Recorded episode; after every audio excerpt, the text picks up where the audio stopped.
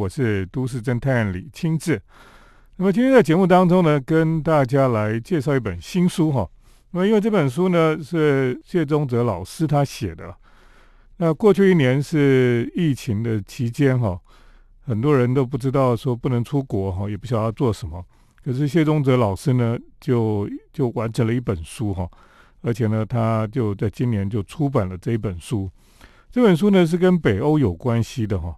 那书名叫做《走进自然，爱上北欧建筑》啊。他我们今天本来是希望把他请到我们的节目当中来，可是因为他人在台南哈，他在疫情期间哈，这样从南部北边跑来跑去哈，我觉得也是不是太好，所以呢就没有请他来上节目。可是呢，就在这里由我来介绍这本书了哈。呃，这本书呢，其实谢宗泽老师，我们知道他过去是在东京大学建筑研究所哈，他是博士班的学生。他在写博士论文的时候呢，就非常的压力很大，然后很苦闷的时候，他说有一天呢，他在深夜哈，他就看到 TBS 日本的电视台哈，他们的有一个关于世界遗产的节目哈。那么在那个遗世界遗产节目里面，他就介绍了。瑞典的斯德哥尔摩的森林墓园，哈，森林墓园这个地方已经是世界遗产哦。就是大概我们在节目当中也有介绍过，它大概就是全世界哈，诶，居然一个墓园会变成世界遗产是非常不简单的。不过这个墓园呢，他对当时正在写博士论文的谢宗泽老师呢，就好像是一个遥远的呼唤一样，然后他就。在这个压力很大的时候呢，他突然就就看到了电视里面，然后非常悠扬沉静的音乐哈，然后看到那个森林的北方森林的景象了哈，哦，他就觉得说，哦，这就是他想要去的地方，然后他就对这个北欧这个地方哈有了很大的向往。那么除了这个世界遗产的节目当中之外哈，其实在日本很多的电影哈，或者是日本的设计啊等等的，其实跟北欧都有关联性哈。好比说呢，在日本以芬兰为主要场景的有一个电影哈，叫做《海鸥食堂》了。《海鸥食堂》讲几个日本女子在北欧生活的一种日常生活哈。那么他们的心灵的食物哈，人与人之间的关系，还有那种文化的交流哈，就会呼唤着她哈，这个要去看看这个北欧这个地方了。那么另外呢，关于北欧哈之外，这本书呢，走进自然，爱上北欧建筑，除了介绍北欧四国之外哈，它另外呢也介绍了冰岛哦，冰岛这个地方，它冰岛是因为看了村上春树在二零一五年出版的旅行文集哈，那本书叫做《你说辽国到底有什么了》哈，呃，这这本书我也觉得很好笑，是因为呃，村上春树的书名叫做《辽国到底有什么》哈。可是其实书里面都在讲冰岛哈，那为什么这样我也搞不懂。那可是里面就讲到冰岛里面那个蓝湖温泉了哈，所以他就想说应该要去北欧哈，也要去冰岛看看。那么另外呢，当然村上春树写的小说《挪威的森林》哦，也是跟北欧有关系哈。那么事实上，当然村上春树在写这本小说的时候，他根本还没有去过挪威了哈。不过他就写了这个挪威的森林哈，那日本跟这个北欧其实有很大的这个关联性，在于说，一个就是他们的呃天气的气候哈纬度啊，其实非常相近，所以呢，日本的一些对大自然的看法哦，其实跟北欧也是常常是不谋而合了。那么甚至呢，呃，北欧他们也觉得他们有一些东西是在从日本学过来的。呃，所以呢，刚好这个谢宗哲老师他说他去北欧的时候，有一次就遇到一个展览，这个展览叫做 Learning from Japan 哈，就是就刚好在在谈这个日本文化对北欧的影响哈。那的确，呃，这些日本跟北欧之间的关联哈，有很多相近之处了哈。那日本人呢，也真的非常喜欢北欧哈。你常常看这个日本的这种服装品牌哈。他们很喜欢像无印良品啊，好像其他的这种服饰店啊，他们很喜欢广告，就直接找北欧的人来拍摄，然后拍这个北欧的场景，让大家觉得哦，就是一片非常干净哦，非常简单朴实的一种生活方式了。我也是，我想这也是现代日本人哈非常喜欢的一种生活方式。所以呢，谢宗泽老师他写这本《走进自然，爱上北欧建筑》呢，就跟大家来分享他到呃北欧去旅行的点点滴滴哈，然后特别介绍了这个北欧非常重要的建筑师他们的作品等等的哈。等一下继续跟听众朋友来分享这本书《走进自然，爱上北欧建筑》。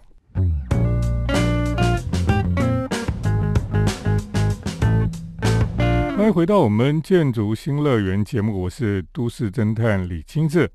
我们今天在节目当中呢，我们特别来介绍谢宗泽老师呢。他过去一年哈，因为他虽然是疫情嘛，可是他就一直很努力哈，就写完了一本书。那么最近就出版哈，那这本书呢就叫做《走进自然，爱上北欧建筑》了哈。那这本书呢，他主要是在谈他过去，他其实非常的向往在北欧的生活哈。那因为日本人其实也非常向往北欧的生活风格了哈，所以呢，他就来谈一谈这个他所认识的北欧，还有他去看的主要就是这个北欧的建筑哈。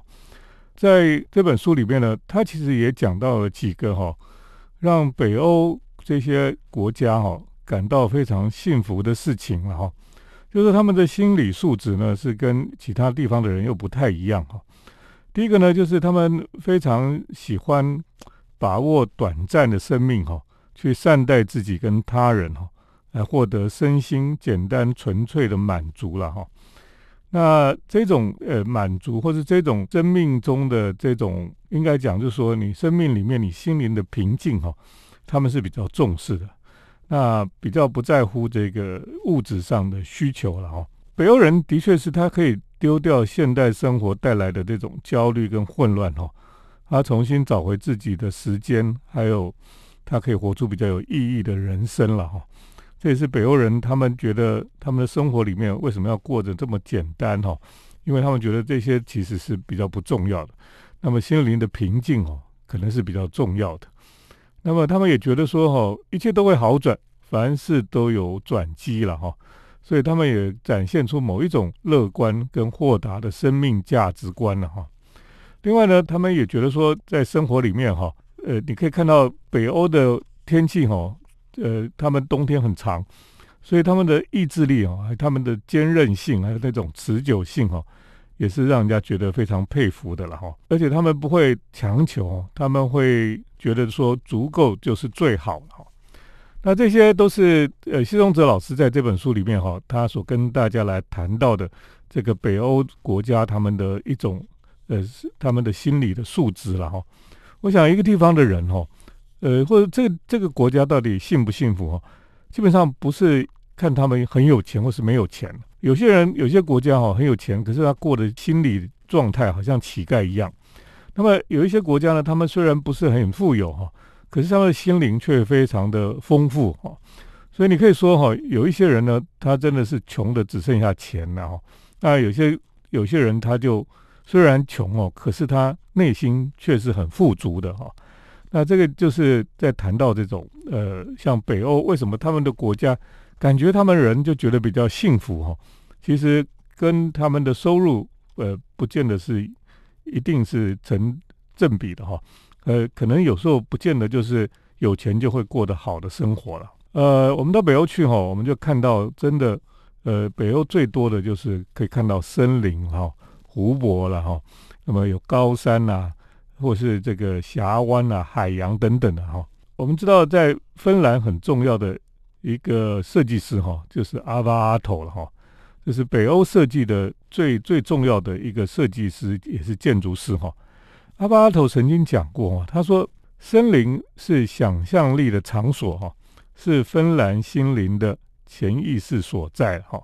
所以，我们去看，哈，真的是在北欧，哈，特别在芬兰，哈，可以看到非常多的森林跟湖泊了，哈。那么人反而比较少看到，哈。那么他们在这种环境里面，哈，真的是非常安静啊。那在那个当中，哈，我想他们的内在生活，哈，的确是比跟我们在台湾这种纷乱的。这种生活里面其实是不太一样的。呃，在这本书里面呢，就介绍到像芬兰哈，呃，我们想到芬兰哈，芬兰其实赫尔赫尔辛基是他们最大的一个城市吧。那在那边哈，其实就有一些重要的建筑了哈，比如说阿巴阿头哈，是他们最重要的建筑师哈。阿巴阿头在这个赫尔辛基哈，当然他有很多重要的作品哈。那在赫尔辛基里面，其实有有些人觉得说他他到这个。赫尔辛基哈，芬兰人，他只要到赫尔辛基，他就觉得哇，真是一个忙乱的一个大都市了哈。可是呢，对我们一般人去，我们就觉得这哪有什么大都市哈，这么安静的地方哈。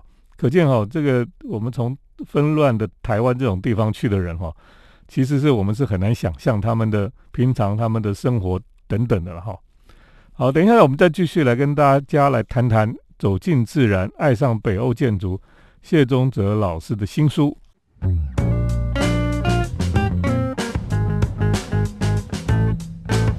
欢迎回到我们建筑新乐园节目，我是都市侦探李清志。那么我们今天在介绍一本书哈，就是《走进自然，爱上北欧建筑》哈，这是谢宗泽老师他的新书。我想我们在疫情当中哈，觉得非常烦闷哈，其实读书是呃安抚我们心灵非常好的一种活动。对，你常常看一本好书哈，你就沉浸在这个世界里面。有时候你就忘记了在在这个呃现实世界里面这么多呃让人家觉得心烦、沮丧的事情。在疫情期间呢，在家里面哈，好好的读书哈，我觉得是一个很棒的事情。那对作家来讲哈，在疫情期间呢，就好好的写文章了哈，这也是很棒的事情。那你读一本书的时候呢，虽然我们现在不能出国旅行哦。到底明年可不可以出国旅行，我们也不知道了哈。虽然打了疫苗哈，可是到底安全不安全哦？这个大家都不敢说哈。可是呢，你读书哈，呃，进到那个世界里面去哈，你就好像去旅行一样哈。呃，我想在这个疫情期间哈，如果能够去像北欧这种地方哈，会觉得很棒。因为北欧人哈，有有一个特色就是他们很不喜欢人挤人呢，所以他们以前。还没有所谓的什么社交距离的时候，他们早就是保持社交距离。他们在等公车哦，人跟人中间早就都距离是一公尺、一一点五公尺以上。他们不喜欢一个人跟另外一个人贴得很紧，这样他们受不了。他们就是一定要有一个距离哈。所以北欧人的生活基本上就是一个地很大，那么人很稀少了。所以呢，在这个很干净的自然里面哈，你就觉得。其实，其实疫情期间哈，如果能够去北欧，真的不错。可是呢，既然不能去北欧，就来读这个《走进自然，爱上北欧建筑》哈，我想也是一个很棒的享受哈。在书里面呢，呃，介绍到芬兰哈，刚刚我们提到芬兰的最伟大的建筑师哈，就是阿巴阿头哈。阿巴阿头在当然在芬兰哈，他有几个很重要的作品了。最伟大的作品就是芬兰厅了哈，就是芬兰的很重要的音乐厅哈。那么这个芬兰厅呢，呃，如果去看过的人哈，就会觉得，哎，这外表哈好像其貌不扬哦，可是它那么久了，它内在哈，它里面的呃空间啦，它的设计哈，都是非常的简单，非常的素雅，可以这样讲。那么在那个当中呢，你就可以每次去那里哈，就会想到西贝流士他写的《芬兰颂》哈，啊，这是一个非常棒的一个建筑哈。那另外阿巴头他也设计了。赫尔辛基的理工大学了哈，那这个是也是他的作品。另外呢，在这个阿巴头这他这本书里面呢，他也有介绍哈，呃，他去看了阿巴阿头他自己的这个家跟工作室了哈。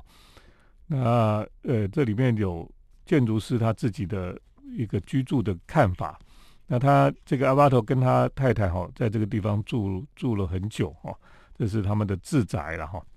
那另外呢，在这本书里面，当然也介绍了在芬兰哈，呃几个很重要的教堂了哈，像有一个森林教会啊，森林教会，它看出去就可以看到哈，在这个森林的当中呢，你可以看到有一个十字架，这个让人家觉得很像是呃安藤忠雄做的这个北海道的水之教会了哈，我想水之教会是有受它的影响吧。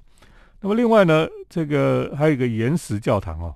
就是一个很巨大的，像一个洞，岩石炸开来的一个洞哈，中间就盖了一个圆形的，很像很像这个幽浮一样的一个一个教堂哦，非常的令人这个赞叹了。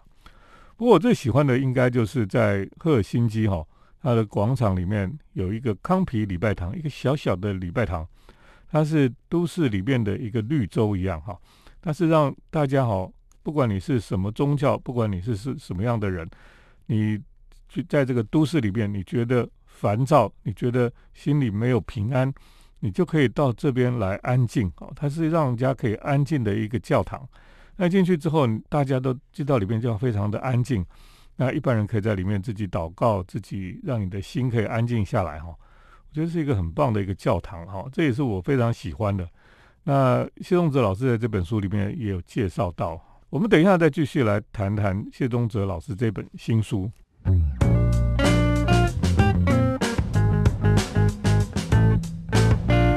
我是都市侦探李清志。那我们今天在节目当中呢，跟大家来介绍这本书哈。我想大家在疫情当中不太想出门，那么在家里呢，就可以好好的来读书了哈。这本书叫做《走进自然，爱上北欧建筑》，是谢宗泽老师哈。那么这一年来啊，他努力的来把它写出来的一本书了哈。那带你到北欧去。看一看哈，而且呢，不仅去北欧哈，在这里介绍，特别是北欧的建筑哈，这几个国家的建筑。那么过去我去北欧哈，那么也去冰岛哈，那的确，我想每个去的人都觉得收获很多了哈，因为北欧的确是一个让人家觉得很舒服的一个一个世界哈。然后呢，在冰岛也是另外一个让人家觉得很惊艳的地方了。那在这本书里面哈，他其实也介绍了几个重要的建筑师哈，他也介绍呃每一个国家呃要去看的建筑哈。好比说呢，我们这个看到这个在瑞典哈，斯德哥尔摩哈，斯德哥尔摩有有很重要的就是像市政厅啊，像这个斯德哥尔摩的市立图书馆哈。啊，像这个最重要的是这个在森林里面的墓地，这个是世界遗产哦，让人家觉得非常的棒的一个地方。啊，另外也有斯德哥尔摩的地下铁哈，地下铁的车站哈非常特别，是因为它每一站哈都有不同的这种艺术的彩绘哈，而且呢，它那个它的车站那个底下哦，好像是那个岩石挖出来的洞一样哈，呃，不是很平整的，可是可以看到岩石这样。然后上面就有不同的彩绘哈，这是他们地下铁的特色。另外呢，在在这本书里面也讲到，像丹麦啦、哥本哈根啦哈，那么丹麦当然这几年有很多的不同的改变哈，在这个丹麦哈盖了很多非常令人惊艳的建筑了哈。那在在丹麦哈，这个这个建筑师事务所哈，简称叫做 BIG 了哈，B I G 了哈。那他们呃最有趣是在二零一九年哈，他们就完成了一个建筑。这个建筑哈本来一直在注意它，就是非常有趣。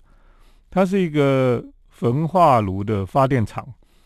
那么发电厂我们都知道，它就会焚化炉都有个烟囱啊，然后有一个很巨大的发电厂这样子。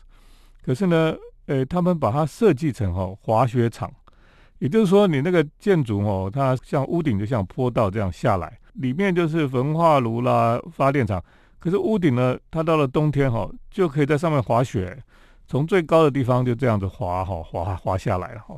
这真的是一个非常有创意的一个设计了哈。那在这本书里面还有提到 Big 他们做了很多的案子，都很漂亮哈，非常有趣哈。那像之前我也去过的这个丹麦海事博物馆哈，这也是我觉得非常棒的一个建筑了哈。那这些建筑哈，的确在北欧的确是很值得去看的。然后像挪威哈，奥斯陆哈，他们也有很多像这个歌剧院啊，很多新新的建筑都都有。所以北欧的确是，不管你去过没去过哈，你看这本书哈，你会有很多的收获哈。啊，像我去过北欧，我去过冰岛哈，我看这本书，我觉得哎，还是会召唤着我哈，好像要回去北欧一样哈。啊，这个如果你还没去过哈，你就好好读这本书啊。有一天你去的时候，你会觉得非常的感动哈，因为这个北欧的确是一个很棒的地方了。那我们真的很期望哈，疫情赶快过去啊，那我们又可以像过去一样哈，自由自在哈，到世界各地去旅行了哈。那现在暂时不能旅行的时候呢，就好好的来读书哈。啊可以读这个谢宗泽老师他写的《走进自然，爱上北欧建筑》了哈。那这本书呢是原点出版社所出版的哈。那听众朋友如果有兴趣哈，可以就把它找来读一读哈。我想应该让你在疫情期间哈，心中可以好像就去做了一次旅行一样哈。那么呃，对北欧会有重新的认识。谢谢听众朋友今天的收听哦。我们接下来呢。就是都市侦探的咖啡馆漫步单元。都市侦探的咖啡馆散步。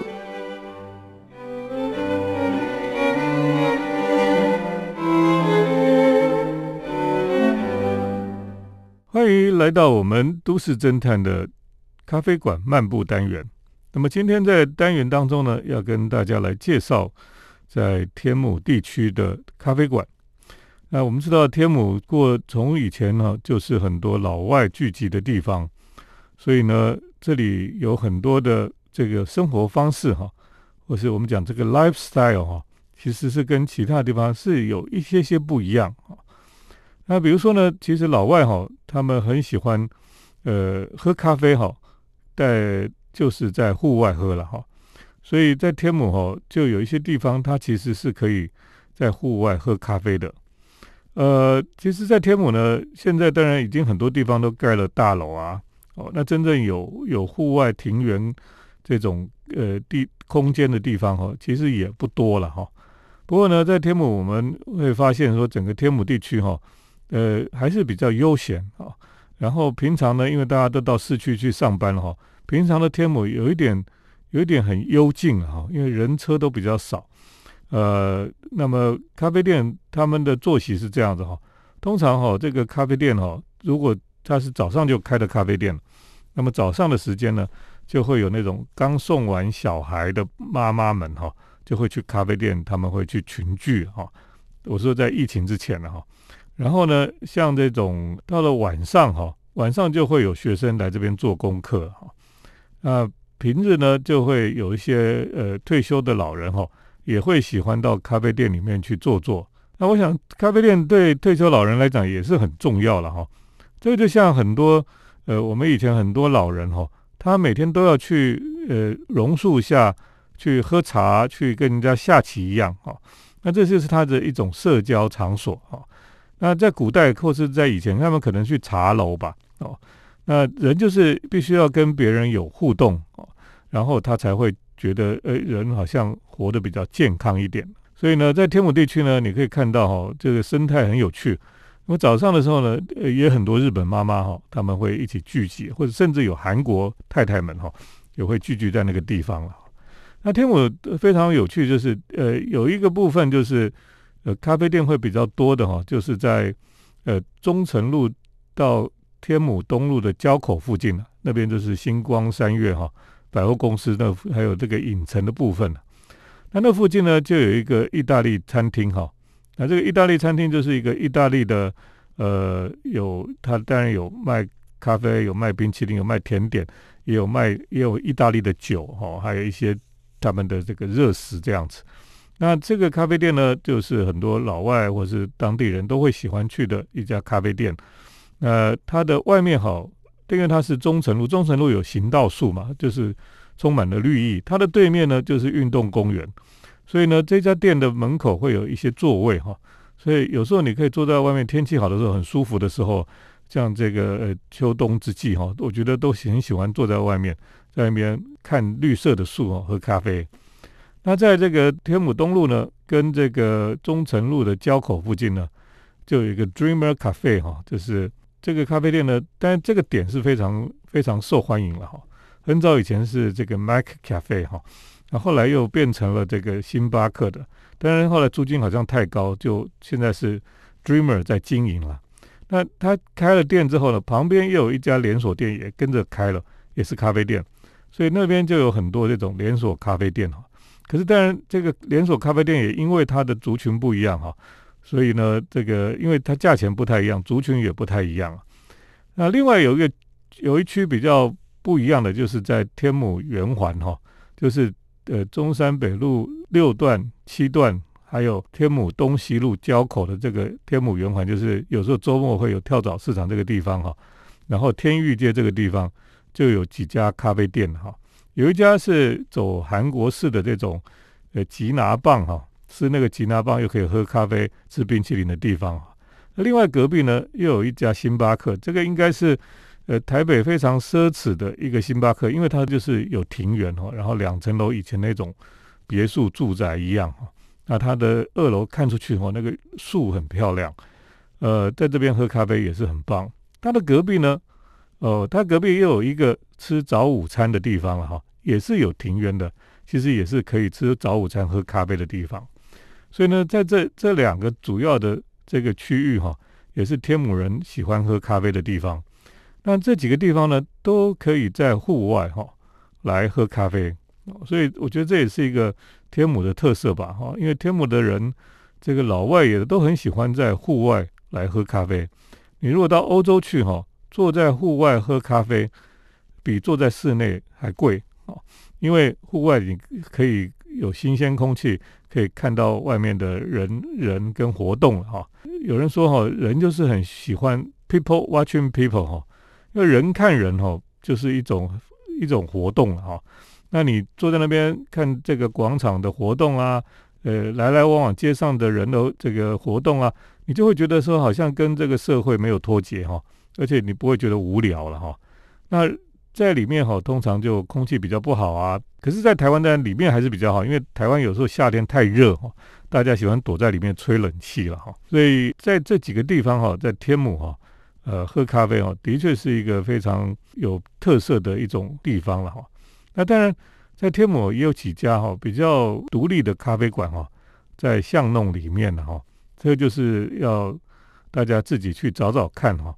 那如果你有空哦，到天母去的时候呢，你可以去走走看，然后去看看天母的咖啡馆跟市区的咖啡馆哦，到底有什么不一样。那我觉得一个城市就是这样，它有不同的区域哈。不同的区域，因为呃历史跟居民文化的不同哈，他们会呈现出不同的生活方式。那么包括咖啡馆的形式，或是咖啡馆的这个经营方式哈，也会有不同了哈。这也是在都市研究里面哈非常有有意思的地方。好，今天都市侦探的咖啡馆漫步就跟大家分享到这里，谢谢听众朋友的收听，我们下礼拜再见。城市的幸福角落，来杯手冲单品，享受迷人的香醇世界。